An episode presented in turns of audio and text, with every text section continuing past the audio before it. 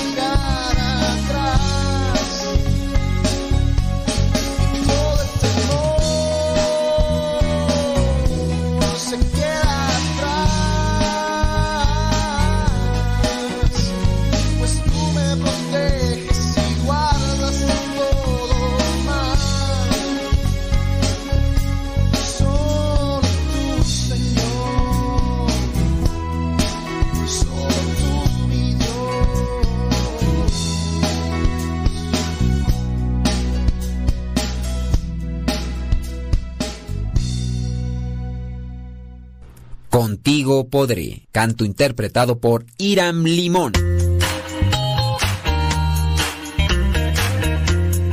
Recuerda que nuestros programas quedan grabados en el canal de YouTube.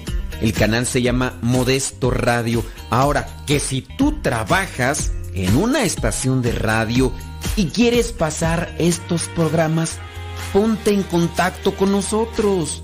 Te los podemos mandar ya editados para que en medio de cada bloque pongas los mensajes que tú creas convenientes.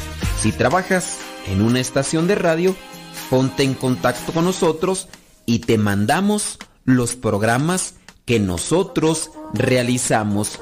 Y si tú quieres escuchar programas pasados, entra al canal Modesto Radio. Modesto Radio en YouTube y ahí podrás escuchar los programas pasados.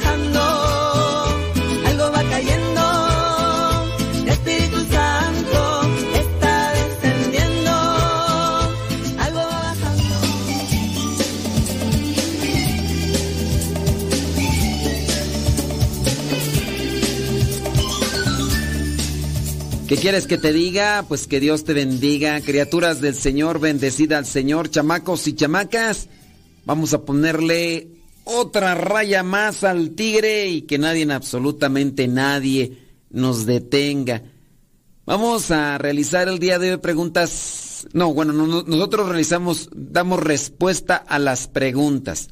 Preguntas y respuestas el día de hoy. Pero igual quiero invitarte para que nos ayudes a dar a conocer este programa. Si este programa te ayuda, te anima, te ilumina, te orienta, pues qué mejor que compartirlo, qué mejor que darlo a conocer, ¿no te parece? Bueno, ahí yo, ahí yo te lo encargo.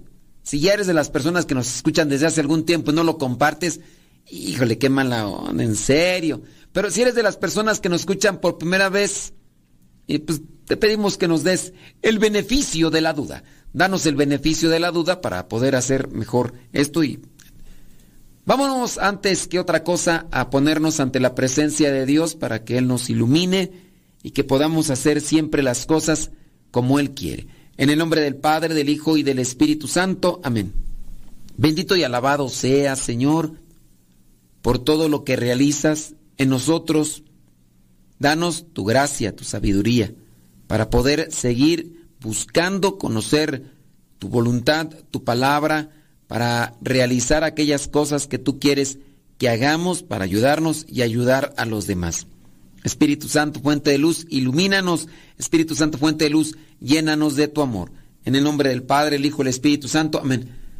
Bueno, pues vamos, por ahí tenemos unas cosillas que compartir. Fíjese, dice...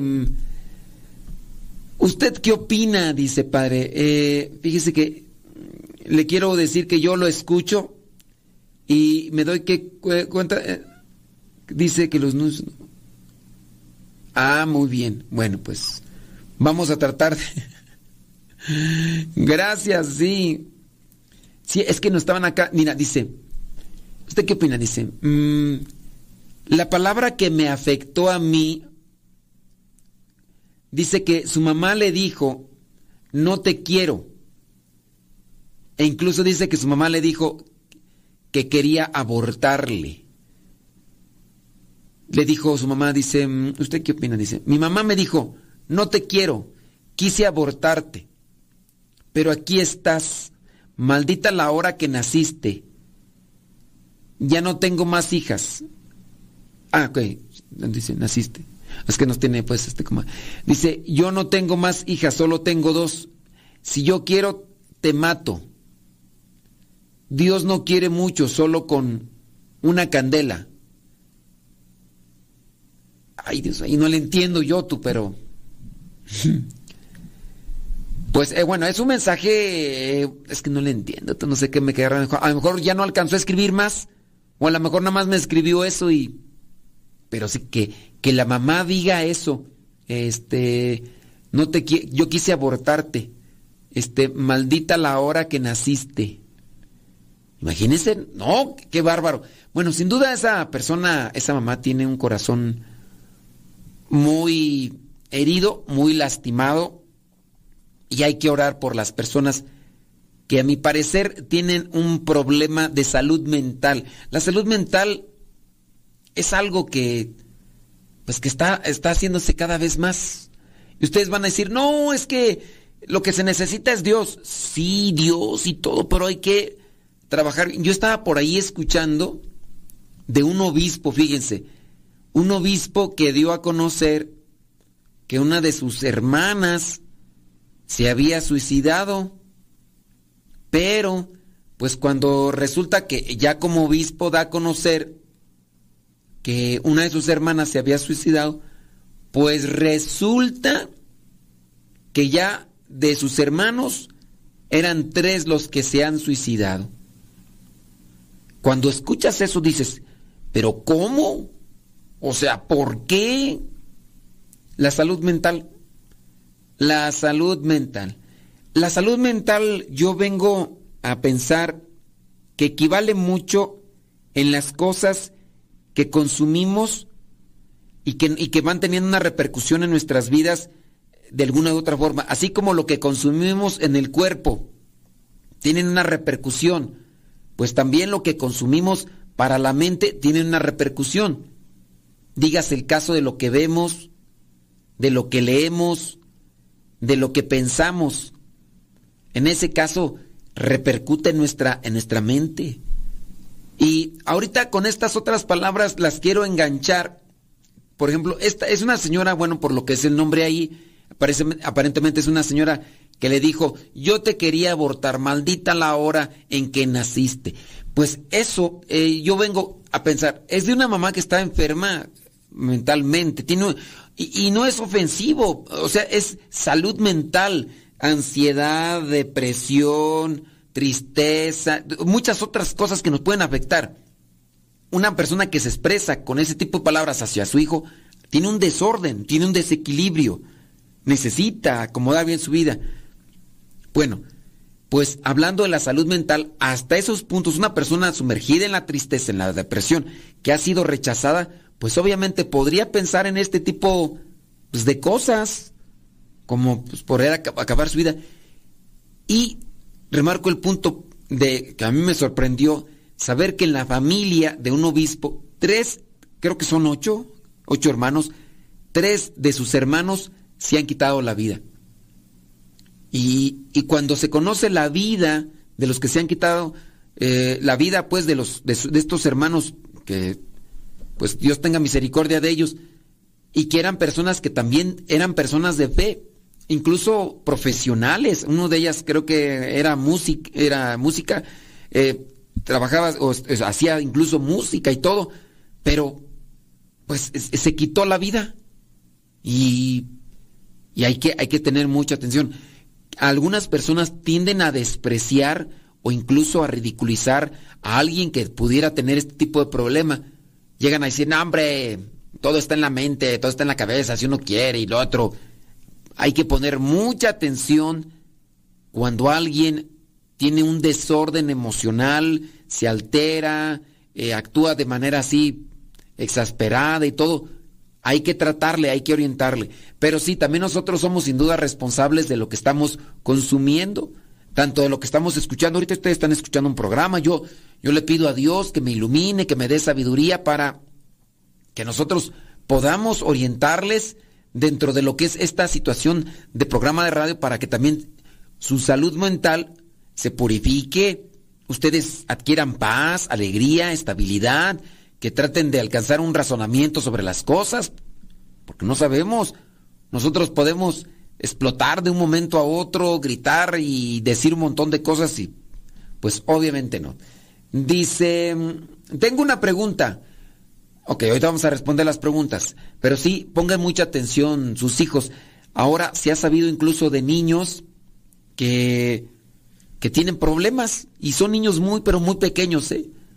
niños que tienen problemas con relación a, su afectividad o a, su, a sus emociones y a lo mejor tú los quieres tratar como te trataron a ti, cuando las situaciones de nuestros tiempos, nada que ver. Yo estoy hablando de pues ya de más del cuarto piso. A nosotros nos trataron de unas maneras diferentes. Entonces, pónganle mucha atención a la situación de sus chamacos y no dejen pasar las cosas, traten de atenderlo, ¿eh?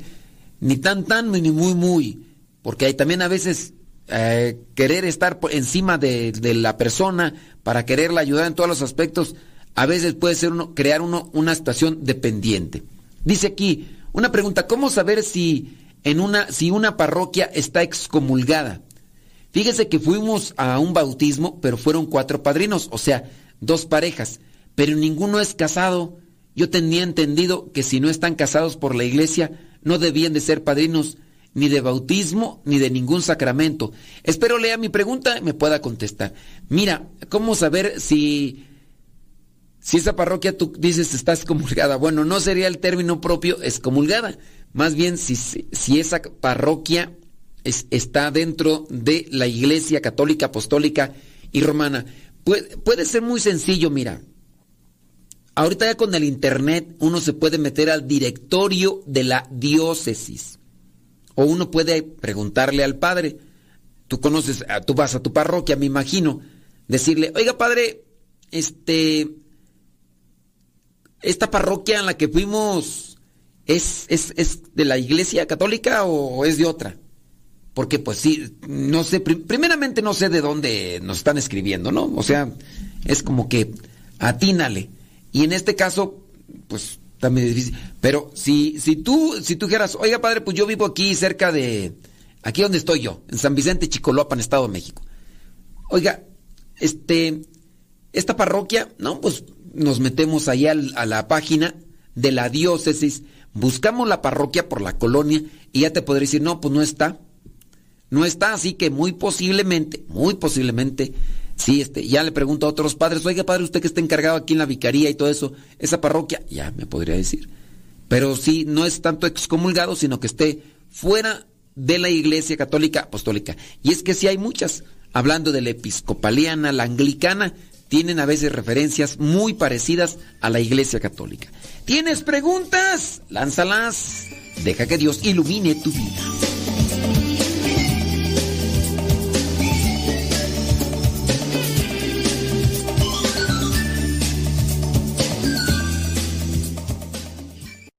Las mejores melodías. Las mejores melodías. La música que te acompañe en tus actividades.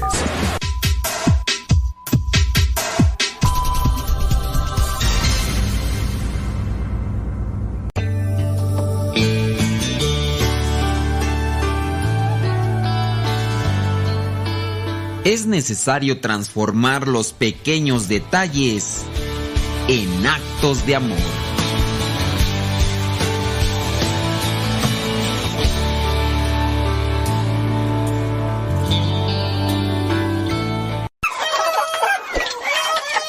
Alexa, pon Radio Cepa. Esta es Radio Cepa, la radio de los misioneros servidores de la palabra.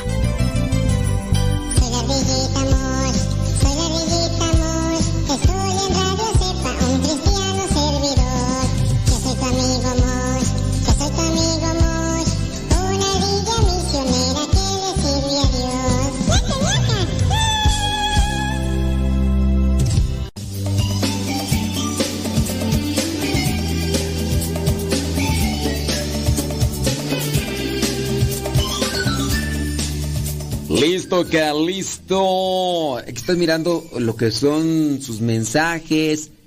Y bueno, algunas personas me mandan videos. Aquí yo no sé. Es un video de una parroquia, dice parroquia de Ciudad del Carmen. Bueno, ahorita al ratito. Después checamos sus videos. Muchas gracias. Dice, eh, muchas gracias. Ándele, pues. Dios le bendiga. Ay, Jesús del huerto. Bueno, ahorita vamos aquí a responderle aquí a esta otra persona. Saludos, dice bli bli bli bli bli. Ándele, qué bueno. Muchas gracias. Sí, es que en este programa regularmente no mandamos como tal saludos, sino que nos dedicamos a, responder. Dice, eh, ok, muy bien, ok, gracias, no, pues vamos a rezar por esta persona. Claro que por supuesto que desde luego que sí. Ok, ándele pues, no, pues sí. Bueno, ahorita acá nos están este mm, mandando muchos mensajes para saludos y demás. Dice, ah, dice, disculpe, le comento y le expongo una diferencia de ideas con una misionera referente a usar un libro para colorear. Muy bien, ahorita vamos a checarlo esto porque sí, creo que es importante. Déjame ver este comentario. Dice, le comento y le expongo una diferencia de ideas con una misionera referente al usar un libro para colorear. Y el libro indica que son mantras, pero tienen como tema la salvación. La hermana misionera se justifica diciendo que Dios actúa de diferentes maneras y se mueve como a él le place, usando todo para salvar a las almas. Ok, bueno, pues. Sin embargo, aunque me tacho, me tacho, de católico tradicional conservador, le dije que ya le alcanzó la nueva era. Bueno, pues sí. De hecho, no se le llama mantras, ¿no? ¿Cómo se le llaman a estas? Ay, tienen un nombre. Eh, mindfulness, algo así, ¿no? No son mantras, son... Ay, se me va el nombre. Pero sí es una situación que, que se utiliza dentro del mindfulness para despejarse. Miren, creo que ante ese tipo de técnicas, creo yo, donde los dibujos tienden a ser muy pequeños y, tienen muchas así como grecas y que se van coloreando, si bien es esto vendría a ser como una parte de una técnica de relajación dentro de lo que le llaman el mindfulness, nosotros debemos de ser un poquito más específicos y cautelosos con relación a este tipo de técnicas. Una de las cosas parecidas es, por ejemplo, el yoga. Dentro del yoga, antes de entrar a la meditación trascendental, se hacen ejercicios físicos para relajar el cuerpo y que cuando se utilice esto de los mantras, aquí que son palabras que se van expresando, que estas palabras le ayuden a alcanzar la, el objetivo de la meditación trascendental, es la imperturbabilidad. Hablando del mindfulness, que es esto de pintar, que, que tiene una parte de la técnica, es que pintar aunque ahorita el nombre no me acuerdo muy bien, a ver si me mandan ahí mensaje, a ver si los que sepan de este tipo de cosas.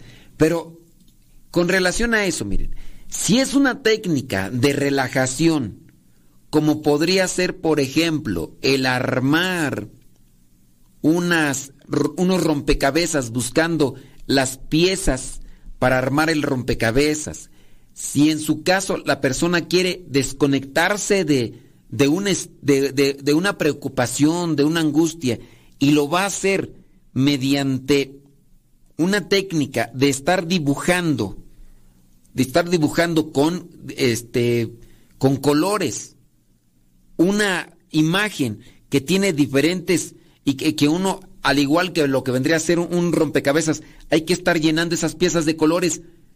Yo podría decir, no es la nueva era, es una manera de poner en práctica el dibujo. Pero así como algunos dicen que están haciendo yoga cuando solamente están haciendo técnicas de relajación, así de estiramiento, dicen esto es yoga y no es yoga. Pero porque están haciendo las mismas técnicas de relajación de músculos que hacen dentro del principio de la técnica yoga como forma natural de lo que tienen, pues acá, por ejemplo, el pintar, es que no me acuerdo cómo se le llama. a ver si alguien, bueno, pero e, esa es la cuestión. Son, son hojas, son libros con muchos dibujos, este, con eh, figuras muy pequeñas. los dibujos tienen así como si fueran grecas tienen grecas, entonces hay que llenarlas. Y entonces la persona se enfoca a estarlas llenando. Y en eso se clava y se desconecta de una situación. Y puede ser que en ese rato se, se tranquilice, se, se ponga al tiro. Entonces ahí ya, entonces ya la persona se desconecta de, de las cosas. Entonces puede ser que ahí se ayude la persona y no es tanto una nueva, no es tanto de la nueva era. Yo les invitaría que identifiquen, porque si hacemos si generalizamos y decimos todo lo que contiene el mindfulness es negativo, todo, pues también estaríamos satanizando las cosas. Dentro del mindfulness, esta cosa técnica de la nueva era, hay cosas que sí afectan a la vida espiritual, pero habrá cosas como esto de pintar, que a lo mejor no podríamos llamarle mindfulness, pero es que no, es, como es una cuestión visual, A lo mejor ustedes saben de qué está hablando, de, de qué, que mindfulness, ¿qué es eso? Ya hemos hablado, ya hicimos un programa y todo eso. Entonces, sí, hay que tener mucho cuidado. Y sin duda, lo que dijo la hermana misionera que justifica que Dios actúa de diferentes maneras es arriesgado, es peligroso, es preocupante. O sea, al rato van a echar cualquier cosa. Me, me llaman, por ejemplo, este, me viene a la mente la situación de una religiosa en Twitter que ponía frases de autores esotéricos en su Twitter y religiosa. Y hace muchos años, cuando yo todavía medio comenzaba en esto, me acuerdo que la confronté, le dije, ¿cómo puede ser que usted religiosa esté colocando frases de este escritor que es esotérico, que incluso pues pone su nombre del fulano, para que la gente pues vea la frase, a lo mejor lo busque y después lea los libros y dice, es que las semillas del verbo y no sé qué. E incluso después esa misma atea, pues bueno, se confrontó conmigo, le dije, mire, yo ya lo consulté con fulano, sutano, mangano y dicen que lo que usted está haciendo está mal. La monjita está... Se, ella es, eh, es muy activa dentro de su Twitter. De hecho, le conocen como la monja tuitera. Y pone frases hasta de ateos, agnósticos, de personas quién sabe, a lo mejor sí pondrá de la Biblia, pero de quien más pone son de estos personajes porque son frases que enganchan, pero que a su vez pues llevan algo oculto ahí detrás. Digo, no sé, a menos de que sea la misma religiosa, pero sí es muy peligroso. De todo se vale Dios. Oye, al rato van a traer la Ouija y van a empezar a jugar. De todo se vale Dios, al cabo de todo se vale Dios para salvar a las almas. Eso se llama relativismo. Relativismo. Dice, ayúdenos a comprender para usar este tipo de material didáctico para fieles que inicien en su fe como niños, porque supone que solo son para colorear los libros y, parecen inofensivos para la fe. Sí, de hecho creo que una vez a mí me lo recomendaron, no me acuerdo si me dieron un libro, no me acuerdo, pero en sí son cosas para dibujar. Me acuerdo que me las dieron así como que, así como que desconéctate de, de tus trabajos y todo para que descanses porque hace muchos años yo me iba a acostar, me iba a supuestamente dormir, pero me iba a la cama pensando en lo que tenía que hacer al otro día y no dormía. Tengo que hacer esto, voy a hacerle así, voy a entrarle acá, voy a entrarle allá, este, iniciamos con esto, iniciamos con lo otro, y qué tal si pongo. Y se me iba la noche. Entonces me dijeron, ¿sabes qué? Desconéctate, mira, ponte a dibujar esto y me dieron la un montón de colores y me dieron esas hojas o no me acuerdo si fue un libro ni me acuerdo, pero es algo que puede ayudar en cierto modo. Pero aquí la cosa es cuando ya se agarra todo el paquete completo, todo el combo. Si se agarra todo el combo del mindfulness, ahí sí ya entramos en una situación preocupante. Dice, saludos padre, ándele pues, gracias. Dice, a lo mejor, eh, gracias. Bien, Tosura, que sí, ahorita vamos a checar por acá, no se preocupen. Ándele pues, que le bendiga, sí, claro. Este, pues bueno, eso con relación a este tipo de cosas y espero que podamos tener una orientación. Oiga, vámonos con un testimonio, aunque ya el tiempo eh, se está acercando para hacer una pausa. Testimonio de un matrimonio que puede hacerte creer en el amor. Así se llama este testimonio y dice que cierto día en una reunión de matrimonios una señora comentó, en 20 años de casados, dice, mi esposo y yo hemos tenido, y yo hemos tenido alguna diferencia. No hemos tenido ninguna diferencia, ni un sí ni un no. La escuché sorprendida preguntándome cuál era la fórmula para lograrlo, pues en nuestro matrimonio, que era mucho más joven, las discusiones eran frecuentes. Con los años aprendí que a veces cuidamos las apariencias en lugar de transmitir nuestras experiencias buenas y malas que puedan ser de ayuda para otros. Bueno, regresando de la pausa vamos a compartir lo que es este testimonio de este matrimonio que les podría ayudar a creer en el amor.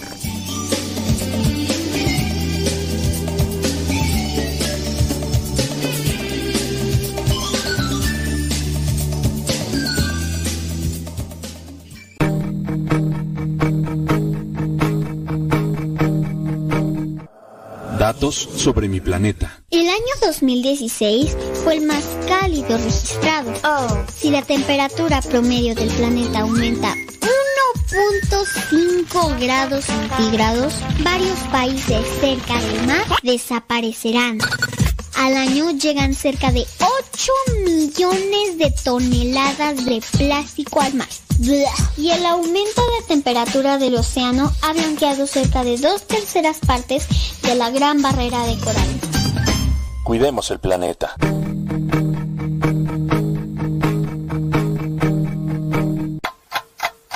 ...60 segundos con Dios.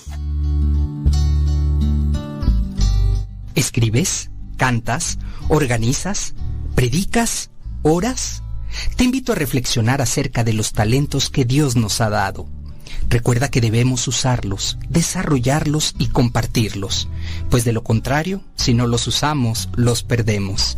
Se trata de un regalo divino y cada uno nacemos con diferentes aptitudes, las cuales podemos poner a disposición de nuestros hermanos. Con tu talento puedes servir de una forma única a los demás, pero ¿estás dando lo mejor de ti? No te conformes con tener un don desarrollado a medias. Esfuérzate al máximo. Se trata de los talentos que el Padre Celestial te ha dado exclusivamente a ti, a nadie más. Asegúrate de usar tus habilidades. Ponlas a trabajar.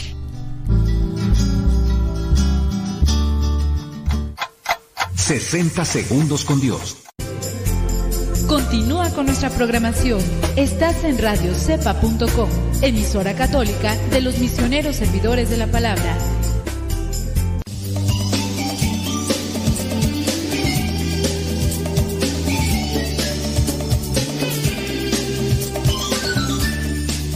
Y hombre, ya estamos aquí, one more time. Mándenos sus preguntitas, sus comentarios. Recuerden que pues tratamos de darles respuesta y ayudarles. Ahorita estamos viendo lo que es este testimonio que queremos compartirle a cada uno de ustedes y más los que son matrimonios para creer en el amor. A mí me desconcierta en cierto modo pues que hay personas que pues no. Eso de, de creer en el amor, ¿qué es eso? ¿Qué no es? Eso no es cierto, pura invención, pura invención. Y no. Dice, bli, bli, bli, bli, em, dice... También, ok, ahorita vamos a leer acá este comentario, me imagino que va con relación a, a lo que, comentamos del inicio, ¿no? Ahorita vamos a, a, comentarlo. Este, ¿qué les iba a decir? Ya hasta se me olvidó. Ya me desconcentré. Ah, sí, de no creer en el matrimonio. Pues sí, hay personas que no creen en el matrimonio. Dice por acá este mensaje, dice, también a mi látigo, también a mi esposo, su madre le escribió una carta un día diciendo que se olvidara que tenía madre, que para ella ya no tenía hijo, entre otras cosas. Al momento del enojo, las mamás no miden sus palabras y ahora resulta que no se acuerda y que no es cierto que escribió eso, pero pues ahí está la carta. Y si no está en la carta, ahora están las capturas de pantalla, ¿verdad? Porque, pues ahora, con los mensajes virtuales y todo, pues ahora se pueden tomar las capturas de pantalla. Pero bueno, pues ya igual pueden decir, no es cierto o lo demás, dice. Yo lo conozco como mantra o afirmaciones. Mm. ¿Quién sabe qué será? Sí, no, no es que tiene otro nombre, pero después lo checamos, ¿qué te parece? Porque ahorita ya como que ya, me revolvió acá el, el, asunto. Sigamos con el testimonio para creer en el amor dentro del matrimonio. Dice, como muchos matrimonios, nos casamos muy jóvenes, enamorados, llenos de ilusiones y proyectos. Decidimos formar una familia e iniciar un futuro en el que solo cabía el nosotros en seis años ya teníamos cuatro hijos. Así que con rapidez aprendimos que obras son amores y no buenas razones. Que el encanto se acaba cuando te dejas envolver en lo cotidiano. Que la monotonía se presenta cuando se olvidan los detalles. Que el amor se nutre y crece o se muere. y que se requiere mucho más de la voluntad que de los sentimientos para fortalecerlo. Ándele. Voy a repetir esto porque sin dudas es la raíz de lo que puede llevar a un matrimonio a mantenerse y seguir creyendo en el amor. ¿Ok? Obras son amores y no buenas razones.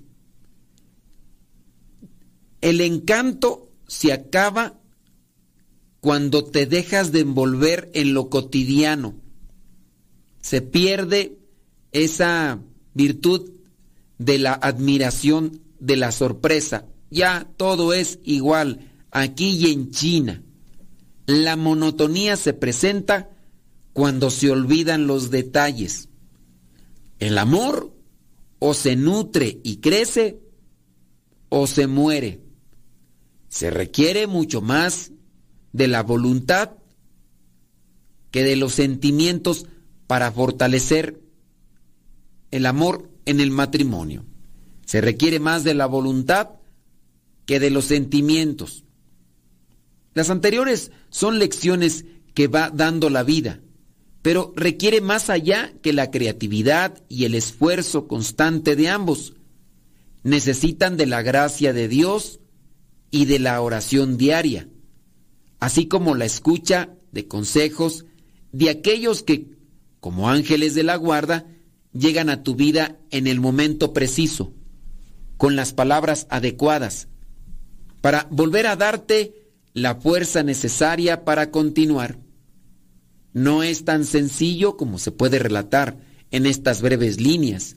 Es un esfuerzo consciente que implica las 24 horas de los 365 días del año, algunas veces cediendo, otras veces escuchando, unas más sacrificando aspiraciones personales por el bien de la familia y otras abrazando juntos la cruz y aceptando la voluntad de Dios. Pero siempre venciendo el egoísmo que constantemente merodea como un demonio. El egoísmo, hay que vencerlo. Se trata de amar y saberse amado. Es un compromiso en el amor que se renueva en el día a día. Pero también es una gran aventura que se comparte, que se disfruta y que vence obstáculos cuando el centro es Jesús, quien nos dice, mi yugo es suave y mi carga es ligera. El día de nuestra boda nos arrodillamos ante la Virgen rogándole velar por nuestro matrimonio y por la familia que acabamos dispuestos a formar, que estábamos dispuestos a formar. Ella ha estado presente en la historia de nuestra vida matrimonial, bendiciendo nuestros momentos felices, cuidando de nuestros hijos, intercediendo por nuestras necesidades, como en las bodas de Caná y abrazándonos en los momentos más oscuros. Nuestro día a día de matrimonio puede resumirse en la frase de San Pablo, Te basta mi gracia, porque en tu debilidad se manifiesta mi grandeza. Mirando hacia atrás, sabemos que realmente ha valido la pena, sin mucha ciencia, y gracias a la acción del Espíritu Santo que nos guía, hemos construido una familia con siete hijos. Algunos han formado ya su propia familia y todos hoy toman sus propias decisiones y caminos. Pocas satisfacciones son comparables a la convivencia familiar y a la dicha de saber que se tienen los unos a los otros, que son hermanos, pero también grandes amigos. No nos equivocamos cuando les decíamos, tú tienes hermanos en lugar de juguetes. Y no hay mayor alegría que la llegada de los nietos que sienten suya la casa de los abuelos y que son el mejor fruto de lo sembrado. Nuestro matrimonio ahora está en una nueva etapa en la que nos volvemos a decir, sí, tú y yo frente a frente, ante un, ante un nuevo desafío y una nueva oportunidad en la que no hay lugar para el aburrimiento, porque seguimos llenos de retos, de ilusiones y de un amor fortalecido al pasar por el crisol de tantas pruebas y sufrimientos, hoy podemos repetir con la misma ternura y decisión de hace 44 años. Es bueno que existas, es bueno que estés aquí, renovando con amor fortalecido la cita bíblica que elegimos para participar en nuestra boda. Y fue aquella de, tu pueblo será mi pueblo y tu Dios será mi Dios. Y aquí seguimos, mientras Dios lo disponga. ¡Ay, qué bonito! Después de 44 años de haberse casado, ahí siguen caminando. Escuchaba yo a unos matrimonios él quejándose de ella. Dice, es padre, es que yo no puedo estar en la casa. Yo por eso me refugio en el trabajo.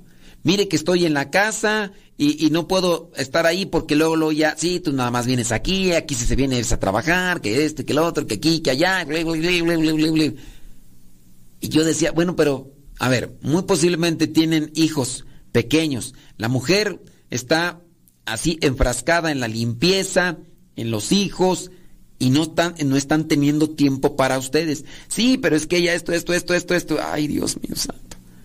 Un día, un día, si se mantienen juntos, llegarán a estar solos. Él o ella, los hijos que tengan, ya no estarán con ustedes. Ya no habrá dónde refugiarse. Y entonces, ahí van a cosechar lo que han sembrado durante todo ese tiempo. Si han sido reproches, si han sido críticas, juzgamientos y demás, esa vida de soledad a la que están proyectados a vivir, a menos de que sean controladores y quieran que sus hijos vivan allí a su lado, pero esa vida a la que están proyectados a vivir solos será una vida de tristeza, una vida de mucha zozobra, de mucho temor, de mucha soledad. Los dos, si es que llegan a la edad de la vejez, ahí, sin hablar, mirándose, rechinando los dientes, si es que tienen, ahí echándose en cara, recordándose solamente las cosas. Viejillos, viejillos. Y entonces se les decía, acomoden sus vidas, dedíquense tiempo, traten de pensar que un día van a estar solos y van a necesitar de esto que ya desde ahora pueden sembrar. Pero, pues, ¿qué quieres? Pues así hay gente que nomás no entiende razones ni de una forma ni de otra. Preguntas, lancen sus preguntas, criaturas del Señor. Vamos a responderles regresando.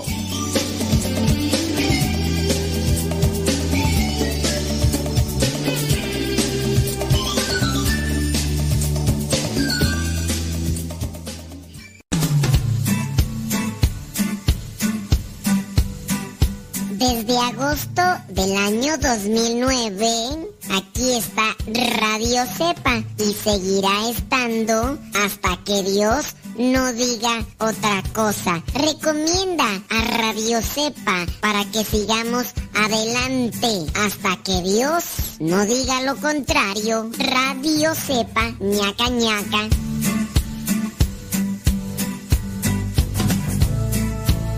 Una de las frases sobre el amor más atrevidas la escribió San Agustín. Ama y haz lo que quieras. Es fuerte, es polémica, rara. Ama y haz lo que quieras. A ver, imagínate a un niño dulce e inocente. ¿Qué es mejor para él? ¿Que alguien le dé una caricia o un regaño? Bueno, vas a decir de inmediato que, que una caricia es mejor. Pero quizá estás en un error.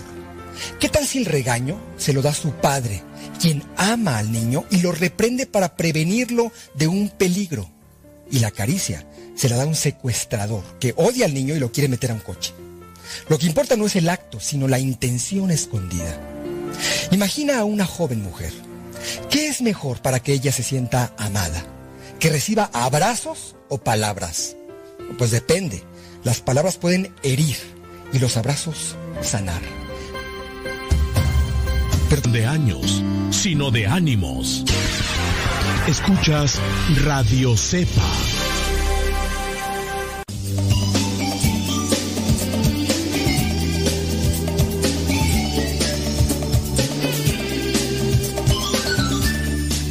Gracias por sus comentarios que van con relación a lo que estamos compartiendo. Dice, qué bonito testimonio. Y de verdad que no hay lugar a aburrimiento con cada reto que nos da la vida. Es chido trabajar en equipo. La carga es menos. Pues, cada quien habla como le va en la feria. Cada quien habla como le va en la feria. Pero sí, qué triste. Qué triste. Puede decirnos adiós. Cuando... Qué triste de aquellas personas que no pueden decir lo mismo porque su situación de vida es insoportable. Porque cuando quieren volar simplemente no quieren aportar, no quieren ceder. Para poder volar se necesitan dos alas. Tú estás dispuesta, pero él no quiere. ¿Ahí qué haces? Pues nomás pedirle a Dios, pues sí. Y antes les había compartido este testimonio. Eh, dice que es Florencio Valenzuela de Santiago, 35 años de casado por la iglesia con María de los Ángeles. Por gracia de Dios dice que tienen seis años de dar el servicio eh, ahí, en, en su parroquia, ahí en la comunidad. Dice, quiero compartir con ustedes que antes de tener el verdadero conocimiento de Dios, dice que eran católicos light, católicos por tradición, mas no por convicción. Él padece de hipertensión, diabetes, enfermedades a las cuales ya se había él acostumbrado pero que dice que su crisis comenzó cuando surgió una tercera enfermedad. Eh, imagínate, hipertensión, diabetes, y se agrega la tercera, la cual era desconocida incluso para los doctores. Ahí fue cuando comenzó su proceso de conversión. Esta tercera enfermedad dice que le causó dolor, miedo y angustia. Subió exageradamente de peso. Pesaba 100 kilos y en un mes subió 50 kilos más. Los doctores no sabían de dónde procedía ni cómo quitarle esta enfermedad. Eso causaba en él mucho miedo. No quería salir a la calle por temor a que la gente le viera y se burlara de él, de 100 a 150. Recuerda que tenían una señora que le ayudaba en los trabajos de la casa. Él, por la vergüenza, se esperaba que ella se fuera o no estuviera en casa para poder salir él de su cuarto, pues era tanto su miedo, su vergüenza de que le vieran que incluso se ponía a llorar. Derramó muchas lágrimas por todo lo que estaba sucediendo, pero no encontraban qué hacer para salir de esa situación. La piel, además, se le empezó a levantar. Recurrió a una doctora que le dio un medicamento y todo lo que le recetó solo logró que le salieran como escamas. La piel que pareciera como de pescado. De todos los especialistas que consultó, ninguno, ninguno supo cómo atacar o terminar con la enfermedad. Y los doctores le dijeron, usted ya no tiene remedio, está desahuciado. Por tanto peso, sus rodillas ya no pudieron más. Y una de ellas terminó lastimada de los cartílagos. Esto le llevó a postrarse en una silla de ruedas. Ante esta situación, la única que le fue fiel a Dios. Dice, la única que, que, le fue fiel a Dios y a él fue su esposa. Lo que un día prometió ante Dios estar con, con él en la salud y en la enfermedad, dice que lo cumplió. Y ahí estaba, con él, cuando más la necesitaba, en los momentos en que él se sentía en una profunda oscuridad y en una total confusión. Su esposa tomaba la Biblia y la leía, queriendo transmitirle un rayo de paz, de esperanza, de luz. Ella quería que él se encontrara con aquel que le da sentido a nuestro existir. Cada vez que ella leía la Biblia, le daba gran paz y tranquilidad. Solo en la palabra de Dios su corazón tenía vida. Solo en la palabra de Dios pudo tener fuerzas para seguir adelante. Pues dice, ella le ayudaba mucho. Yo quería salir de mi tormento, dice él, pero una crisis de angustia invadió mi vida era tan fuerte, dice, que su esposa le llevó con una doctora. Esta doctora le vio tan mal que le exigió a su esposa que le internara urgentemente en un hospital psiquiátrico, porque estaba muy desgastado, porque el diagnóstico de ella, que era su enfermedad, era más psicológica, o sea, todo lo que le estaba sucediendo con relación a las escamas en la piel, el aumento de peso tan drástico, que era más bien una cuestión psicológica. La doctora le ofreció para escribir una carta, se, eh, se ofreció para escribir una carta solicitando que le recibieran en el hospital psiquiátrico ese mismo día. Saliendo del consultorio, ella le pidió a su esposa que por favor no le llevara a ese hospital, que él primero quería ir a tomar unos cursos de Biblia, a los cuales ya le habían invitado. Su esposa le tomó en cuenta la sugerencia. Entonces no le llevó al otro día, como ya se había acordado, al hospital psiquiátrico con aquella carta de la doctora. Más bien le llevó al templo donde iban a dar los cursos de Biblia. Ella, por algunos pendientes, pues no se pudo quedar a tomar el curso de Biblia y le dijo, en dos horas regreso por ti para irnos a la casa. Qué regalo más hermoso le dio Dios a este hombre al escuchar su palabra. Dice que él sintió un gran deseo de dejar la silla de ruedas y caminar. Y en ese momento se dio el milagro. Al terminar el curso, lo hizo, tanto que se levantó de la silla de ruedas y comenzó a caminar, llevando la silla de ruedas a empujones. Y así llegó a su casa, solo. Ya la esposa no tuvo que pasar por él. Dice que ha vivido lo mismo que el paralítico en la Biblia, solo que él tomó la camilla y la cargó, pero él empujó la silla. Por algunos problemas personales se tuvieron que cambiar de domicilio y es ahí donde él volvió a ver tan palpable la misericordia de Dios, pues sin saberlo llegaron a un lugar donde también se estaban dando los mismos cursos de Biblia. Tan solo tenían 15 días de vivir en la nueva colonia y les llegó nuevamente la invitación, pero ahora para participar de una dinámica matrimonial. Terminando la dinámica, les pidieron que siguieran alimentándose de Dios. Él se siente mejor. Ahora quiere dar testimonio que Dios lo puede todo aun cuando los médicos y la ciencia digan otra cosa. Él dice que recuperó su peso normal y sin necesidad de estar en un hospital psiquiátrico como ya se lo habían sentenciado. Puede caminar porque bajó de peso y ahora pues ya se ha recuperado. Está sano de sus enfermedades. Según el pensamiento del hombre, dice, o según el pensamiento de los doctores, él ya debería de estar muerto, según el diagnóstico porque prácticamente se le había desahuciado. Pero para Dios hay otros planes. Todo se puede realizar cuando se le busca con un corazón deseoso de amarlo. Y ahí también yo creo que implica mucho esta cuestión de la esposa. Una esposa que le acompañó en la salud y en la enfermedad y que le sigue acompañando para también compartirle de esa misma fe. Podríamos decir también con relación al otro testimonio, qué bonito matrimonio, como diría aquel personaje de televisión de hace muchos años, qué bonita familia, qué bonita familia, qué bonita familia. Y pues esto, que se ve quizá para algunos muy distante, es una realidad donde se ha sembrado, pues ahora se ha cosechado. Trabajemos todos los días nosotros, cada uno de nosotros, cultivemos nuestro corazón con esa palabra bendita que viene de Dios y poco a poco también vamos a ir cosechando lo que todos los días estamos ahí cultivando. Dios siembra la palabra, a nosotros nos toca cultivarla con la oración, los sacramentos, la meditación. Si este programa te ayuda, pues ¿por qué no compartirlo? Si este programa también te ilumina, ¿por qué no decirlo?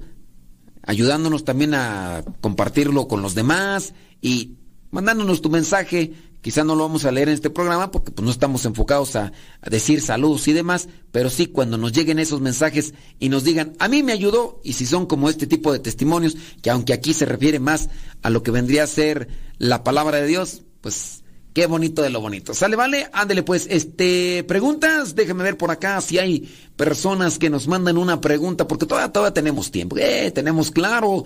Dice esta persona por acá, eh, tengo una pregunta. Los ministros extraordinarios de la comunión, ¿desde dónde deben celebrar? Bueno, eh, ¿y desde dónde deben hacer su reflexión dentro de una ermita?